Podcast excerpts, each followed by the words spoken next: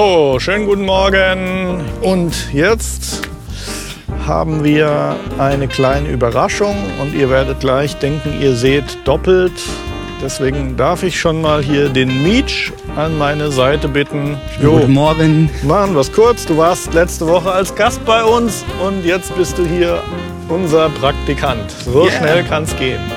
Ganz schnell, genau. War das irgendwie gestern noch auf dem Sofa und heute auf der Showbühne. Genau. Ja. Lass dich überraschen. Rudi Carell kennt von euch keiner mehr. Wer Rudi Carell kennt, einmal ein Like und ein Share für unsere Show in Gedenken an Rudi Carell. Rudi Carell auf der Showbühne. Und hm. jetzt darf ich vorstellen, Rudi Carell macht Träume wahr. Und hier ist er, der überragende Assistent, der hier für den Sound zuständig ist und macht seine Träume wahr. Er ist ein Musikproducer und äh, Audio-Engineer hier von Holland auf der Showbühne. Bei uns in der Show unsere Nick. Da ist er live dabei. So, Gut. hier werden Träume wahr. Ja, okay. Keiner von euch kennt Rudi Carell. Fangen wir jetzt mal an. Äh, wir machen jetzt hier heute komplett Back to the Roots, weil der Grund, weswegen wir hier unser Studiofrühstück machen, ist ja, dass wir einfach unser morgendliches Meeting dokumentieren über Social Media. Heute gibt es etwas weniger Showcharakter, sondern vielleicht äh, kannst du auch noch mal kurz sagen, wie du auf Facebook heißt, beziehungsweise wie du dort geaddet werden möchtest. Ich habe auch eine äh, Künstlerpage, weil ich ja als DJ unterwegs bin ja. äh, und da findet man mich unter MJ Deech, also MJ Leerzeichen D-E-E-C-H. Ein Mann mehr hier noch am Start. Das eröffnet natürlich gute Möglichkeiten. Wir können die Sachen einfach noch mal besser verteilen. Wir haben ja gestern schon ein langes Gespräch gehabt. Du kannst hier eine ganze Menge mitnehmen. Dann werden wir wahrscheinlich in zwei Monaten oder so sehen, wie die Reise weitergeht. Im schlimmsten Fall nimmst du hier eine ganze Menge mit für deinen weiteren Weg jeden Fall. Also es ist eine super Möglichkeit, hier einfach bei euch reinzuschauen und wirklich jeden Tag ne, mit euch live an den Sachen einfach zu arbeiten. Mhm. Und da lernt man definitiv mehr, wie äh, wenn man nur die Schulbank drückt, was das Thema angeht. Und einfach viele Sachen auch wir warten es mal so ab. mitzunehmen. Genau, wir ich warten äh, mal ab. Mich es ist auch super, weil es wird ja auch alles dokumentiert, weil wir täglich live sind und man wird dann sehen, nach einem Monat kann man mal ein Resümee ziehen. Ich möchte dich auf jeden Fall einsetzen, was Content betrifft. Ich habe eine ganze Menge Dinge, die ich einfach optimieren will auf der Content-Social-Media-Seite. Und ähm, das fängt jetzt schon mal damit an, dass wir jetzt einen relativ großen Puffer haben an Studio-Frühstück-Shows, die auf dem Podcast noch nicht drauf mhm. sind, weil wir einfach dann nochmal so einen Editing-Schritt machen, so ein bisschen die Luft und Versprecher rauseditieren. Das wollen wir natürlich so zeitnah wie möglich hinbekommen und dann den Output generell auch erhöhen. Wir haben einen englischen Podcast auch angefangen. Da wollen wir natürlich auch mehr machen und äh, wir werden heute auf jeden Fall noch mal ein Meeting machen, wir zwei, wo wir einfach mal so mein Optimal Output aufschreiben, den ich gerne hätte für die Company, wo ich einfach auch weiß, dass sich das wirklich in allen Bereichen für uns auch rentiert und auch am Ende in, in Umsatz eben auch zu sehen ist. Mhm. Und dann skizzieren wir mal so eine perfekte Welt, und dann, wie viel Output, das sind dann auch solche Geschichten, dass es schon einfach optimal wäre, am Tag äh, vier Instagram-Posts rauszuhauen. Das klingt jetzt ja, what the fuck, mach doch vier Instagram-Posts also und raushauen. Die Sache ist die, es geht ja auch immer darum, eine Post rauszuschicken, die auch für unsere User, Fans, Leser eben auch irgendwie einen gewissen Wert hat, eben, weil sonst wird es langweilig. Und auch, was ich sehr wichtig finde, parallel dazu, dass eben die Instagram Story auch wirklich voll ist. Es müssen jetzt nicht wie bei manchen Instagram äh, Influencer Models 100 Stories sein am Tag, aber es ist ja immer so ein Reminder im Grunde genommen, dass jedes Mal, wenn du eine Story Pick postest, dann bist du oben in Instagram vorne dran und äh, es ist ein Reminder dafür, dass du äh, daran, dass, dass man da ist und dass man am Start ist. Ja, und dann möchte ich auch von der Qualität her die Stories noch ein bisschen mehr aufwerten. Sprich, da auch ein bisschen grafisch vielleicht was machen. Und äh, mehr posten heißt ja nicht einfach blind mehr zu posten, sondern das heißt auch gleichzeitig zu sichern, dass die Qualität einfach gut ist. Ja, und das natürlich auf allen Baustellen. Snapchat habe ich bisher jetzt auch noch nicht so viel gemacht. Snapchat finde ich aber super interessant, was jetzt auch so das Storytelling betrifft Snapchat bedeutet für mich einfach Handy in die Hand nehmen und mehrmals am Tag einfach irgendwie kurz was erzählen, auch dokumentieren. Was ich dabei jetzt einfach super interessant finde, ist, wir sollten jetzt mal so ein, so so ein Ist-Zustand auch machen von deinem Social Media, weil es ist ja eigentlich für alle super interessant, auch für mich insbesondere, wenn du jetzt deine Praktikumszeit hier dokumentierst, auch wirklich eigentlich den gleichen Output auf deinen Social Channels hast, wie wir auf dem Mix bei Mark Mozart Channel und auch einfach hier komplett dokumentierst. Jetzt wissen alle, heute ist dein erster Tag oder gestern war er eigentlich, aber heute geht es so richtig los, dass du auch deiner Community und das, was deine Community sein soll, was sich entwickelt, auch zu zeigen, äh, was wir hier tagtäglich machen, aus deiner Sicht einfach. Und ja, und dann wird da vielleicht äh, für die Leute ein sehr unterhaltsames Ding, vielleicht auch so eine kleine Sitcom. Ich kann mir auch, also ich sag mal so, so eine Studio-Sitcom, wo dann wir gegenseitig auf unsere Posts auch reagieren können. Also da ist eine Menge Platz für unterhaltsame Info und Education, wo einfach die Leute noch einen tieferen Einblick bekommen jetzt. Also man könnte immer vermuten, dass ich hier vermarkte, äh, was wir machen, aber dann aus der Sicht von einem Praktikanten, jetzt komme ich hier komplett frisch rein, in welcher Art und Weise beeinflusst mich und das, was ich mache jetzt, das hier über die nächsten Monate. Also von daher würde ich mal anregen und auch, äh, du bist jetzt unter Beobachtung von unserem Publikum, auch wirklich zu dokumentieren, wie das jetzt für dich ist, frisch hier reinzukommen. Ähm, es ist natürlich ganz klar so, dass wenn jemand irgendwie letzte Woche noch Gast bei uns war und dann diese Woche Praktikant ist, dass das natürlich auch damit zusammenhängt, dass irgendwie der erste Eindruck einfach irgendwie gut war. Und ich gehe da auch jetzt nicht unbedingt auf Skills oder auf Biografie oder was auch immer, sondern für mich ist in erster Linie wichtig, dass jemand, der hier mit uns arbeitet, menschlich einfach gut und locker drauf ist, dass so von den Werten, von der grundsätzlichen Einstellung, Moral, dass das übereinstimmt, dass man so ein positives Weltbild hat und auch den Glauben, dass man was selber verändern kann und auch aus sich heraus was machen kann. Und, und da, keine Ahnung, da fast, passt vielleicht mein Business-Ethos auch mit deinem christlichen Grundgedanken. Haben wir uns auch schon ein bisschen drüber unterhalten. Passt vielleicht ganz gut zusammen. Ich bin jetzt ein, überhaupt kein Hardcore-Christ oder so, aber wenn die Werte irgendwie zusammenpassen, dann ist das auf jeden Fall die Voraussetzung.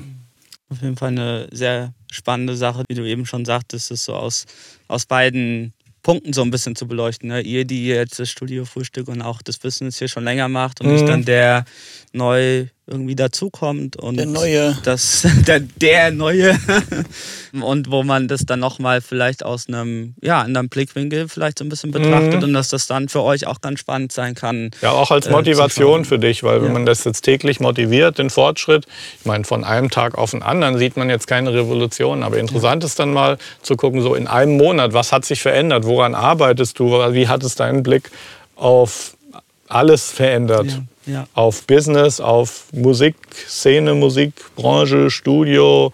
Ich habe ja, hab ja ähnlich angefangen hier und das sieht man dann schon relativ schnell auch Fortschritte und ja, man sieht, man merkt natürlich nie den Fortschritt von einem Tag auf den ja, anderen, weil das ist immer harte Arbeit irgendwie. Aber wenn man dann rückblickt über längere Zeit, ist es schon so, dass man, es geht mir auch ganz genauso. Also wenn ich drei Jahre zurückblicke, denke ich mir, oh, war schon, äh, haben schon echt viel hat sich viel verändert. Ja, das, das, das, kann man auch ruhig mal machen, so ein bisschen als Selbstmotivation. Auf jeden gucken, Fall. Oder ja. einfach als, als Reflexion, wenn man dann sieht, okay, jetzt, ich bin jetzt auch noch genau am selben Punkt von vor fünf Jahren. Dann das ist schlecht, ja.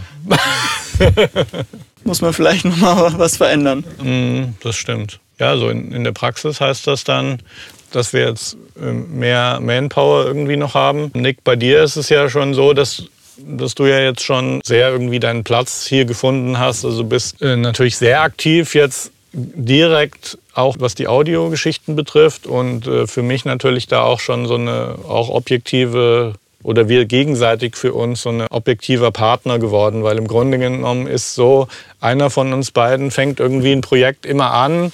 Und in dem Moment, wo man dann denkt, hm, jetzt bin ich ganz schön tief drin, dann äh, rufe ich durch oder du rufst durch. Und dann übernimmt der jeweils andere und so kann man sich die Bälle hin und her werfen und es ist wahnsinnig effektiv. Sei es nun, dass ich, wenn ich einen Mix anfange, halt irgendwie hier einfach schon die Dateien alle in Logic drin habe Oder sei es, dass irgendwie beim Mastering irgendwie du schon mal so Grundlagenforschung machst und dann, dann komme ich dazu. Und weil manchmal ist es doch, dauert es doch eine Weile, bis man den Knackpunkt findet. Gestern habe ich zum Beispiel so ein Mastering von einem Schlagerthema gemacht mhm, und so. Genau. Und das hat schon einen Moment gedauert. Und dann habe ich eigentlich so nach einer halben Stunde war mir dann aufgefallen, okay, wenn ich einen Low-Cut bei der Kick mache, wenn ich da richtig in die 50 Hertz irgendwie reingehe, dann kriegen wir eigentlich so den Druck hin, den wir uns versprochen haben. Und da war es dann schon so, dass es dann schon sehr tief drin war in dem Thema. Und dann bist du reingekommen. Ja klar, und dann nochmal fürs Mastering ein bisschen nochmal... Ja, Stem-Mastering ist ja auch schon immer so ein Ding, wo du schon auch nochmal in die Lautstärkeverhältnisse reingehst. Und Auf jeden Fall. gestern bei dem Ding haben wir unheimlich viel nochmal verändert, weil das war... Die, die Balance war auch nicht so super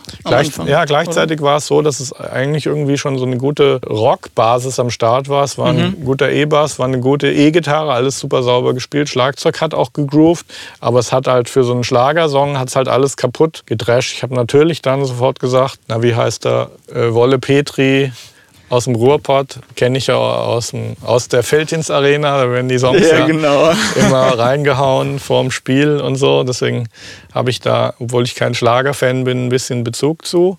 Aber Schlager ist dann halt doch Schlager. Also Schlager ist halt dann doch keine Rockmucke. Das muss dann schon irgendwie so fluffig sein und Dynamisch, super radiotauglich. Muss, schön, muss schön hüpfen und äh, muss einen Groove ja. haben, muss ein Kopfnicker da sein, aber halt nicht der Kopfnicker vom Metal. Nicht der Kopfkreisel, sondern ja.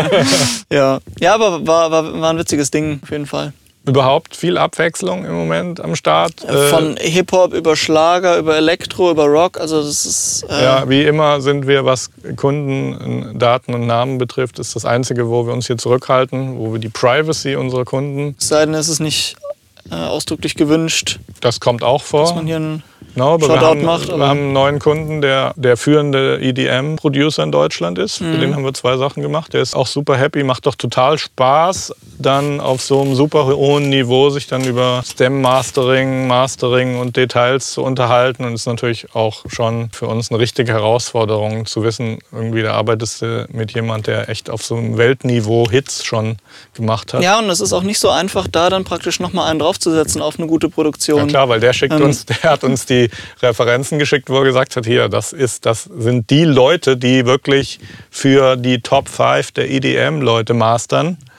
Und dann sitzen wir hier und dann schauen wir uns an, okay, was haben die so für Levels und was machen die mit dem Zeug. Und äh, es interessant ist, wie sehr dann das, was als Endergebnis für so eine Geschichte gefragt ist, wie sehr das gegen viele Regeln geht, die man tagtäglich hört Auf jeden Fall. im Bereich Mastering. Also das, das letzte Ding, das war auch was, was wir lautstärkemäßig und limitermäßig eigentlich echt gegen die Wand fahren mussten, um den aggressiven, punchigen Sound zu kriegen. Also ja. mit, mit jeweils zwei Limitern haben, waren wir da echt. Ja, es ist immer es ist dieses Balancieren, dass du, dass du auf die Kick, bei der Kick ein gewisses Maß von Saturation und Limiting hast, um den Headroom in der Summe zu bekommen. Aber es war halt definitiv so, der hat uns einen Ordner mit Referenzen geschickt, also so Sachen, die halt richtig gut abgehen in dem Genre, im, im Club. Und du hast halt schon gemerkt, also die Sachen, die gehen halt wirklich auf die Nuss. Und wenn du dann jetzt so ein traditionelles super dynamisches, transientenreiches Master machst und machst dann A, B, es verliert halt dann einfach ja. komplett. Abgesehen davon, dass wenn du eine Compilation hast, wo irgendwie die Dinger alle gegen die Wand gefahren sind und ich rede jetzt hier von kann ich auch jetzt als kleinen Tipp geben für alle, die äh, unser Buch Hiomic Sachs gekauft haben. Ist natürlich keine Neuigkeit. Ihr habt fast alle das Programm iTunes auf dem Mac. Und wenn ihr da in die File-Info reingeht, gibt es in Englisch heißt das Soundcheck, in Deutsch heißt es Lautstärke. Lautstärkeanpassung. Lautstärke anpassen. Es ist auf jeden Fall so, dass jeder Song, den ihr auf iTunes in eurer Library addiert, wird von iTunes analysiert und dann in der Wiedergabelautstärke abgesenkt oder angehoben. Das hat natürlich den Hintergrund und das Gleiche passiert übrigens auf den Streaming-Plattformen auch. Das passiert auf Spotify, das passiert auf YouTube. Das hat den Sinn, dass wenn du jetzt auf Apple Music oder in deiner iTunes Library äh, Songs hörst, hintereinander, dass jeder Song so gefühlt die gleiche Lautstärke hat. Und dann siehst du eben äh, in der File-Info, wie, wie viel dB iTunes den Song anhebt oder absenkt. Und dann guckst du dir halt irgendwelche 50er Jahre Frank Sinatra-Aufnahmen an. Die sitzen dann entweder direkt bei 0 dB oder die müssen sogar 2 dB angehoben werden. Und dann hast du im Pop-Bereich hast du eine ganze Bandbreite. Du hast wirklich Sachen mit viel Transienten, wie was hatten wir, was die typische Nummer, die so bei 0 dB liegt. Ich glaube, glaub, das war. Äh Tony Maserati Mix, der ja, liegt so um 0 dB, hat natürlich viel schöne Percussions mit, mit ist luftig, hat viel Percussion, viel Transienten. Dann die meisten Pop-Sachen liegen so im Bereich, werden so 4 bis 6 dB abgesenkt. Und bei EDM ist es halt so, da fängt es bei 6 dB absenken an. Und das, was, wo wir letzte Woche für gemischt haben, lag bei 9,6, glaube ich. 9,6 dB lagen die meisten Dinger. Und da ist es dann halt auch so, man muss dann wirklich die Club Begebenheiten dann einfach auch berücksichtigen, dass im Club, wenn du da halt wirklich so eine Batterie von 12, 18 Zoll Subwoofern hast, da brauchst du nicht viel Bass in dem Pfeil, damit mhm. der den Ruhm shakt, weil so ein Club ist so angelegt, dass bei jeder Mucke einfach der Ruhm shakt und dann geht es eigentlich eher darum, dass, dass du das, was da drüber ist, einfach auch noch hörst, sprich, dass wirklich dann es auch aggressiv in die Ohren peitscht, weil wenn du da ein Master hast, was basslastig ist, dann ja, und die Default-Einstellung ist eh ein bisschen Bassanhebung. Dann hebt das Dach ab und so. Das mittlerweile so ist, dass die wirklich guten EDM-Sachen, die, die klingen eher aggressiv, bissig und haben dann eher nicht so viel. Also die sind sehr dosiert auch im mhm. Bereich die unter haben also, 50 die Hertz. Haben, die haben mehr so, so 100 Hertz Punch als irgendwie 50 Hertz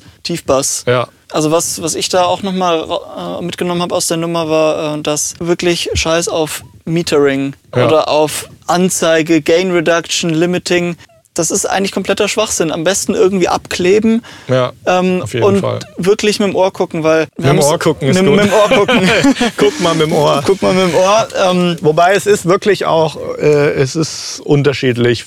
Wenn ich jetzt eine Diana Crawl Jazz Nummer mache, dann geht es wirklich darum, dass man im Detail die Integrität des Audios beibehält. Aber schon aber man hört es ja dann auch und man, man lässt sich wirklich viel zu leicht dann irritieren, wenn du am Kompressor rumschraubst und dann, auf, dann hast du auf einmal einen guten Sound und dann guckst du aufs Meter und dann hast du irgendwie minus 10, 15 dB Gain Reduction und dann, dann äh, läuten schon irgendwie Alarmglocken, so, hey, Moment, so, so viel kann ich doch nicht komprimieren. Mhm.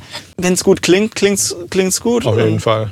So ist es. Und wer im EDM-Bereich irgendwie Meter machen will auf allerhöchster Ebene, der muss akzeptieren, wie der Laden läuft, sonst kannst du es vergessen. Genau. Gut, also Gut. dann haben wir eigentlich heute schon euch viel mitgegeben. Wird sehr interessant, die nächsten Wochen zu sehen, wie lange der Herr hier auf dem Sofa aushält. dann würde ich sagen, gehen wir jetzt mal an die Arbeit. Wir haben schon so die Eckpfeiler schon mal angedeutet und jetzt geht es darum. Genau, dann macht ihr noch äh, beim Meeting was, was ihr heute so zu tun habt. genau, vor allem. Also, ich habe meine Liste. Ja. Macht's gut. Und danke. Tschüss. Ciao.